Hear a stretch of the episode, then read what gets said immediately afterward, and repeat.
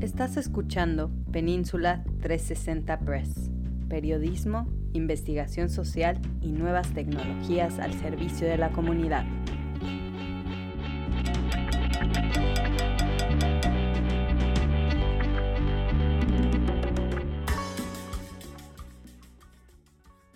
Bienvenidos a esta edición del podcast de Península 360. Yo soy Hans Leguizamo y como cada semana les traemos las noticias locales más destacadas para todo nuestro público de habla hispana.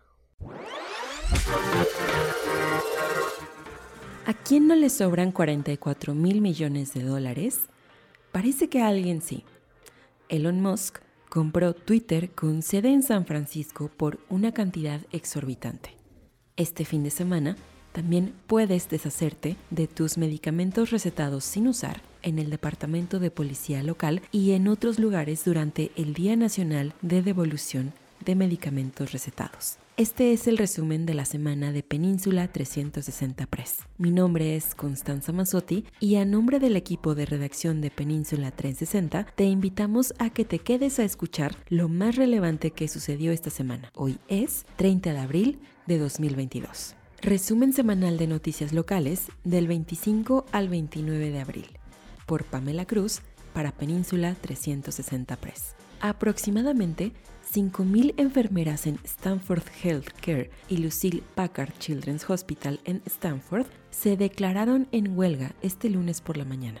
Los funcionarios sindicales dijeron que el 93% de las enfermeras elegibles votaron para autorizar la huelga. A su vez, las enfermeras notificaron a sus hospitales su intención de hacer la huelga este 13 de abril, dijeron los funcionarios sindicales, luego de que la gerencia de Stanford no logró negociar de manera justa las propuestas del sindicato para abordar la escasez de personal, crear carreras de enfermería sostenibles y apoyar la atención de pacientes de clase mundial. Los contratos laborales de las enfermeras expiraron este 31 de marzo.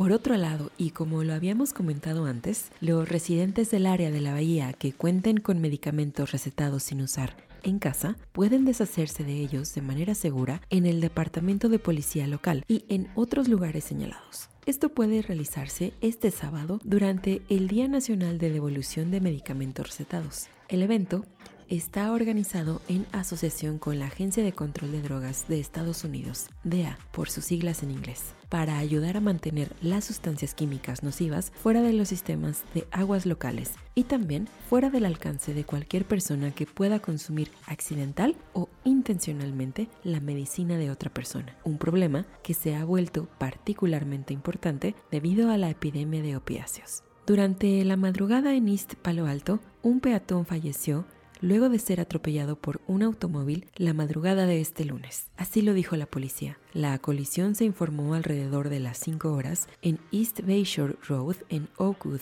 Drive. El hombre vestía ropa oscura y empujaba un carrito de compras en el carril del tráfico hacia el sur cuando fue atropellado por un auto que iba en la misma dirección, según un comunicado de prensa de la policía. El nombre de la víctima no fue revelado, pues se espera la notificación de los familiares. Por decisión unánime, la junta directiva de Twitter aceptó vender a Elon Musk la red social por un acuerdo valorado en 44 mil millones de dólares, según la compañía que anunció la transacción este lunes. Musk comprará la empresa con sede en San Francisco por 54.20 dólares por acción ordinaria, por lo que se convertirá en una empresa privada tras el acuerdo que se espera culmine este año.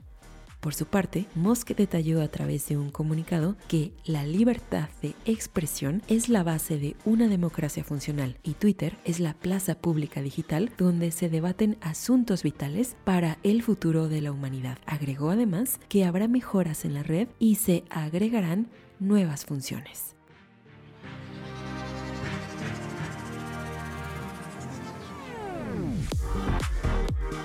Personaje de la semana del Martin y Phyllis León, Más que un matrimonio, un grito lésbico de libertad, por Constanza Mazzotti, para Península 360 Press.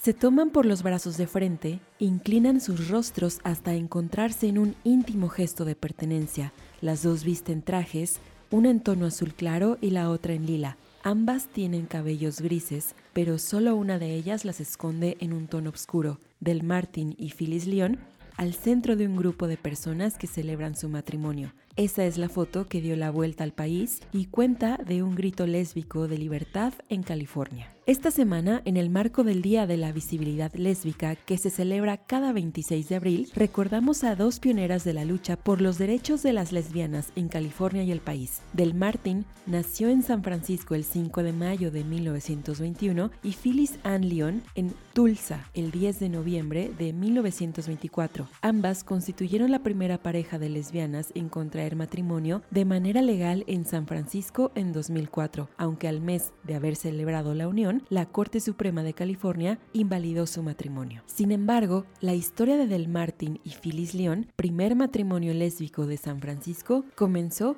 hace muchos años. Corrían los años más prósperos de Estados Unidos por la posguerra, los años 50, cuando los grupos minoritarios comenzaban a asomarse en la esfera pública que reprimía sobre todo la diversidad sexual. Dorothy Louise Taliaferro del Martin y Phyllis Leon decidieron crear en 1955 la organización Las Hijas de Bilitis, DOV, por sus siglas en inglés, nombre acuñado a raíz del personaje lésbico contemporáneo Asafo del autor francés Pierre Louis. Dicha organización social y política fue la primera para lesbianas en Estados Unidos para después unirse en 1967 a la Organización Nacional de Mujeres NOW por sus siglas en inglés. Las Hijas de Bilitis lanzó su propia revista The Ladder en los años 50, una publicación que en sus inicios era apenas un panfleto engrapado repartida de mano en mano entre las lesbianas que poco a poco se iban conociendo y cuya finalidad era la de crear comunidad fuera de la esfera pública en donde fácilmente podrían ser reprendidas y reprimidas. Cabe mencionar que The Ladder se convirtió en la primera revista de y para la comunidad lésbica de tiraje nacional hasta su desaparición en la década de los 70. Las activistas del Martin y Phyllis Leon fallecieron el 27 de agosto de 2008 y el 9 de abril de 2020, respectivamente, en San Francisco. Ambas activistas trabajaron conjuntamente por más de 50 años por la lucha de los derechos LGBTI entre las mujeres lésbicas.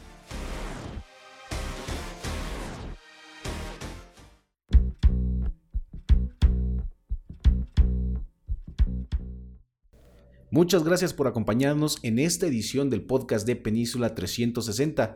Yo soy Hans Leguízamo. Sin más que agregar, les deseo una excelente semana y hasta la próxima.